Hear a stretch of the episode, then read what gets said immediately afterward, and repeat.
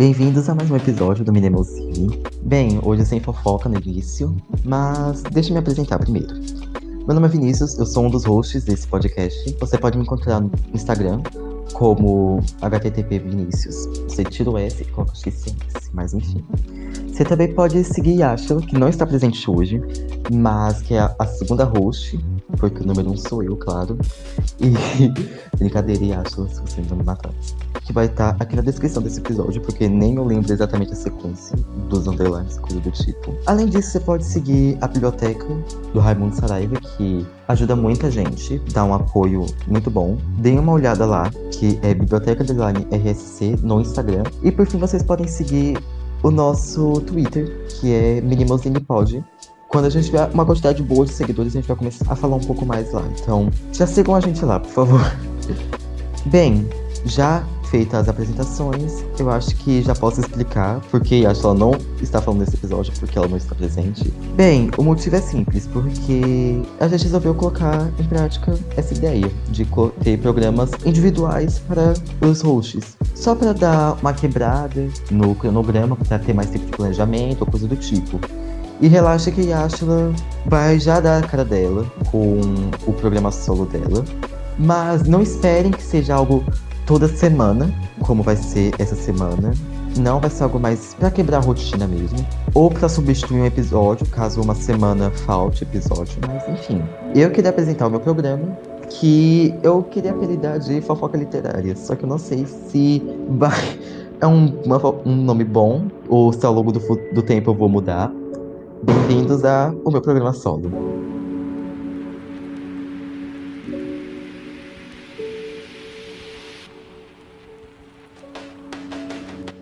Antes de tudo, se vocês ouvirem alguns barulhos de fogo, coisa do tipo, eu espero que não dê pra pegar no áudio, mas se puder, eu realmente peço desculpas. Agora, já entrando no assunto, por a gente já ter dado um spoiler, que a gente vai falar desse autor, que a gente vai falar de uma outra obra ainda no futuro, eu e Ashla juntos dessa vez, eu acho que nada mal começar com um livro para antecipar esse próximo episódio, que no caso é A Revolução dos Bichos por George Orwell.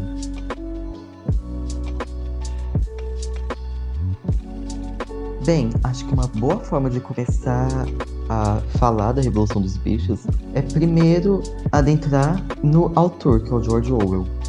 Ele nasceu na Índia britânica e, para falar a verdade, a gente está falando de um pseudônimo, porque o nome real de George Orwell é Eric Arthur Blair. Ele ficou muito conhecido como os livros 1984 e a Revolução dos Bichos. Vale ressaltar que ele nasceu em 1903 com menos de 8 anos, ele já foi para a Inglaterra. E de lá que ele começou realmente a ter um pouco mais de destaque na literatura e se expandir mais nesse ramo. Tanto que em 1929 ele vagou por toda a Europa para conseguir um emprego na área, sabe? Então ele realmente tinha essa vontade de entrar nesse ramo. Bem, vale ressaltar que ele é muito apontado como anarquista ou simpatizante da, da proposta anarquista. Eu não sei se são as mesmas coisas, eu não consegui achar alguma fonte que isso dizia. E ele era totalmente contra o autoritarismo, tanto que ele tinha uma hostilidade muito grande, que a gente vai ver ainda nesse livro, contra o stalinismo e principalmente o socialismo soviético. Bem, desde o início eu já queria deixar que vai ter alguns spoilers, não vão ser muito pesados, enfim. E quem ainda não conhece a história, recomendo que não assista ou leia primeiro algum livro, ou o livro ou alguma resenha para ter uma ideia base, ou assistir esse episódio mesmo para depois ter alguma opinião para realmente ler esse livro, sabe? Agora sim a gente pode adentrar no livro em si. Antes de tudo, eu acho que eu devo falar o porquê eu li esse livro. Pra falar a verdade, eu tinha um interesse faz muito tempo na literatura de George Orwell, porque muita gente falava, sabe, que tinha muitas questões, que era muito político, e como vocês já sabem, caso você acompanhe esse podcast, eu sou muito antenado nesse tipo de literatura, nesse tipo de literatura que envolva mais política acima de tudo. E eu estava com umas expectativas um pouco diferentes do que o livro propõe. propõe.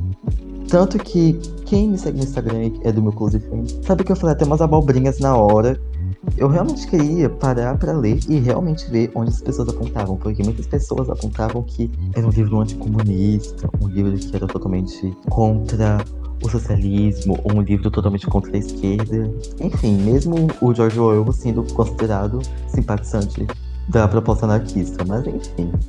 Aí já fiquei com pulga atrás da orelha.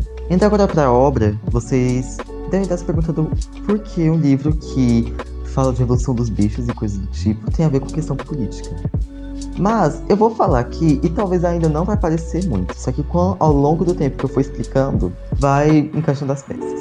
A Revolução dos Bichos passa no contexto que uma granja liderada inicialmente pelo Sr. Jones há uma rebelião. Se todos os animais que têm consciência, os animais nesse livro têm consciência, fazem uma revolta em nome ou em comando do Porco Major, que mesmo depois da morte é o principal causador dessa revolução. E eles expulsam esse Jones. E é isso. No começo, pra falar a verdade, é basicamente isso o início do livro. Que eles partem do pressuposto que pessoas que andam em duas patas são péssimas e pessoas que todo animal é bom amigo. Enfim, esses pretextos mais gerais que a gente vai se aprofundando ao longo do tempo ainda. E que os animais são seres de maior consciência, então os seres humanos são praticamente burros. Por viver num sistema que fazem, ou por exemplo, as vacas trabalharem muito para receber algo pouco, enquanto o ser humano fique com a melhor parte, que é o leite, quando tiver mais velho, ou quando der alguma ideia de ir para baixo, enfim essas questões que a gente já começa a ver algumas partes em relação ao capitalismo. E bem, o tipo de sistema que eles iam adotar ao longo do tempo se chama animismo, que basicamente muitas pessoas fazem esse paralelo com o socialismo soviético, no caso o socialismo no geral, porque muitas vezes no livro fica explícito coisas do tipo, por exemplo, vocês vão trabalhar o quanto puder e receber o quanto necessitar diálogos desse tipo no livro que se tem muito presente.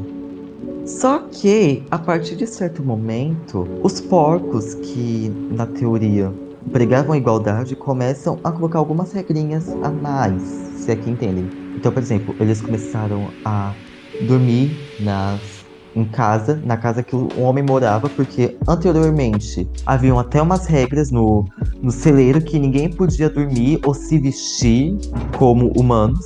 Além disso, há outros privilégios como eles terem o maior conhecimento, assim que se pode dizer, porque eles tiveram maior poder através da escrita e da leitura. Eles conseguiram ter essa habilidade de ler e escrever.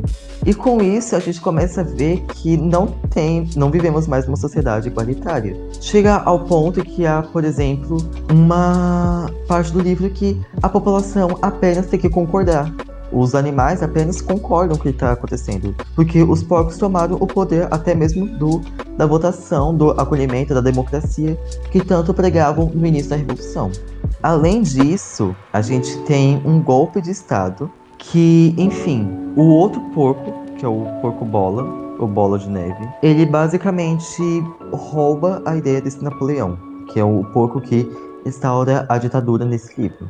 E basicamente ele que faz o maior caos, porque ele primeiro consegue fazer acordos comerciais com humanos. Além disso, ele começa a fazer com que os outros animais de outras granjas não criem revoluções, enquanto alguns outros animais queriam. Não vou dizer o Bola de Neve em si, porque, enfim, eu não creio que ao longo da história a gente vai percebendo que os dois não são flores, não flor que se cheire, mesmo o Napoleão sendo particularmente para mim, o pior.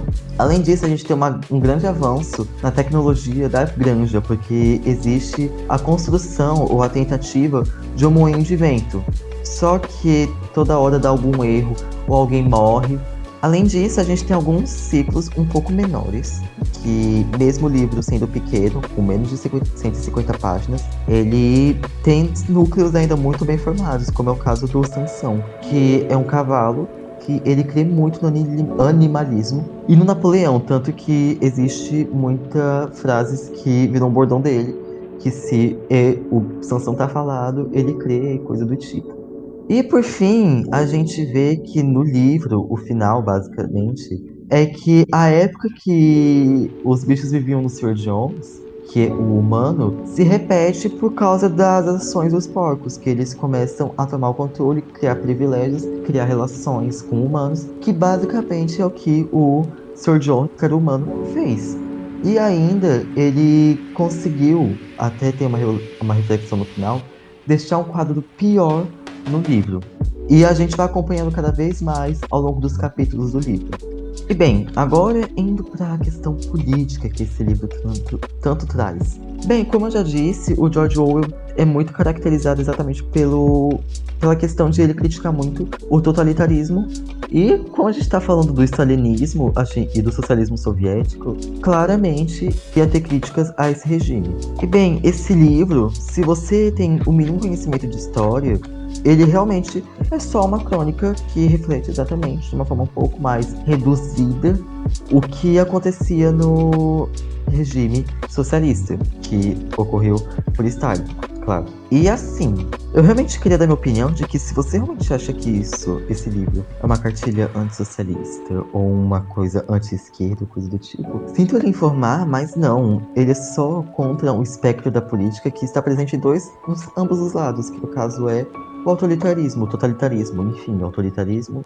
Porque, se for para analisar, o que ele critica não é a revolução em si, é a questão dos privilégios que criaram essa sociedade e que desmontaram todo o sistema sociopolítico que tinha no livro, que estava dando certo assim. Ao longo do livro, até quando não começa a ter esses privilégios, ou ter os mínimos privilégios, ele não tem nada demais. Tipo, a sociedade está andando conforme deveria andar, sabe?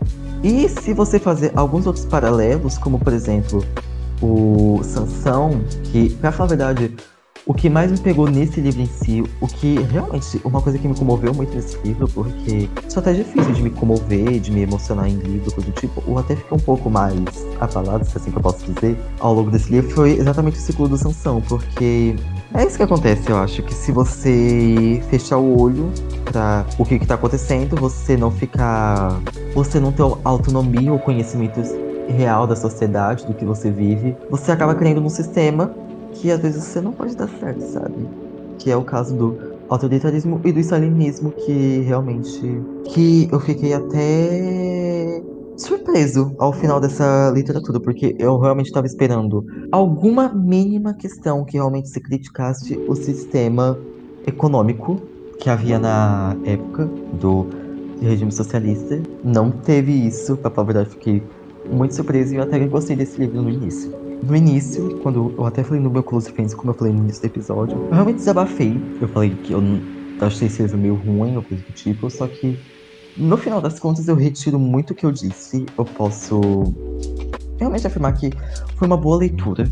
Principalmente porque é uma leitura leve. Se você gosta de uma leitura que envolva política, mas não se aprofunde, ou que você tem um conhecimento muito profundo, eu recomendo muito esse livro. Principalmente porque ele dá uma entrada a muitos livros que você vai conhecendo esse ramo político, ou até mesmo livros um pouco mais pesados, ou que envolvem mais o socialismo soviético e o que fez a história, porque ele dá uma realmente uma apaziguada um pouco melhor da situação, mas sem desrespeitar o que foi exatamente a situação. E mesmo tendo um partidarismo muito presente, você, mesmo se concordasse, o que eu acho muito difícil com o stalinismo, o stalinismo e o autoritarismo, ele é uma boa leitura para, enfim, porque você acaba concordando. O livro te faz concordar em alguns pontos, mesmo que, enfim, mesmo se não concorda em nenhum ponto, ele te faz parar para realmente refletir o que foi e o que, que aconteceu nessa época, sabe?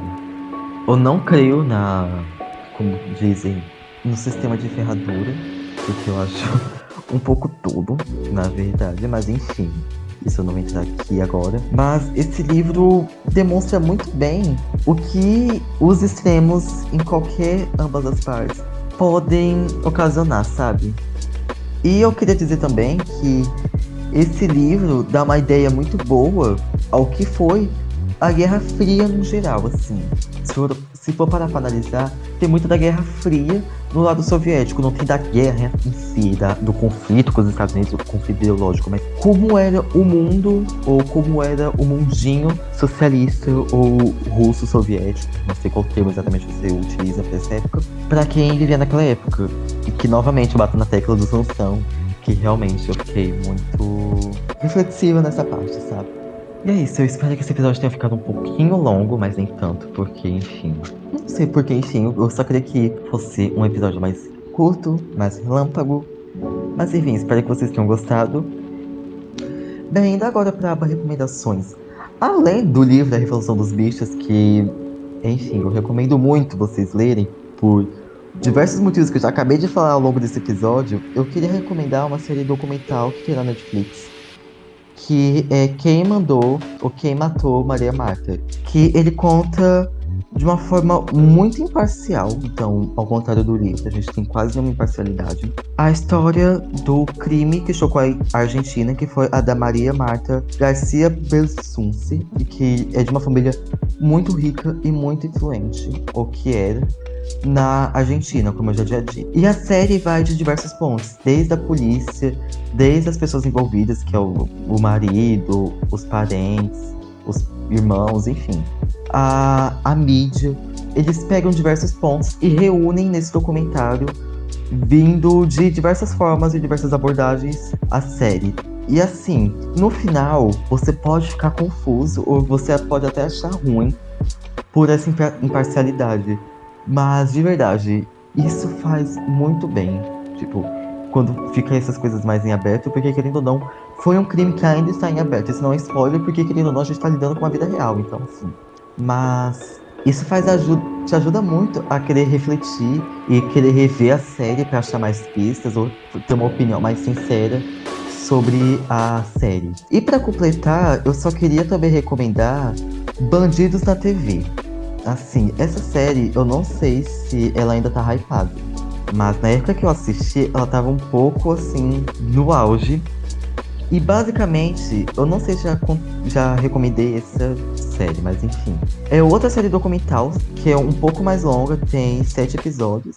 E conta a história do de um programa de TV que tinha no Amazonas, que era por um deputado e um delegado, eu não lembro agora, o Wallace Souza, que basicamente ele é acusado, eu não vou dizer que ele é responsável por enfim, nem a justiça conseguiu provar, eu não quero levar o processo, mas enfim, que ele é acusado de matar um programa que por trás das câmeras é uma máfia que ajuda a matar pessoas que é contra uma máfia ou uma milícia que tem no Amazonas. E assim, é perfeita essa série, porque é da mesma, do mesmo nível de choque que você fica com o da Maria Marques. Só que pior, porque a gente tá lidando com um caso brasileiro. E que eu mesmo, particularmente, não tive conhecimento, assim. Eu, quando.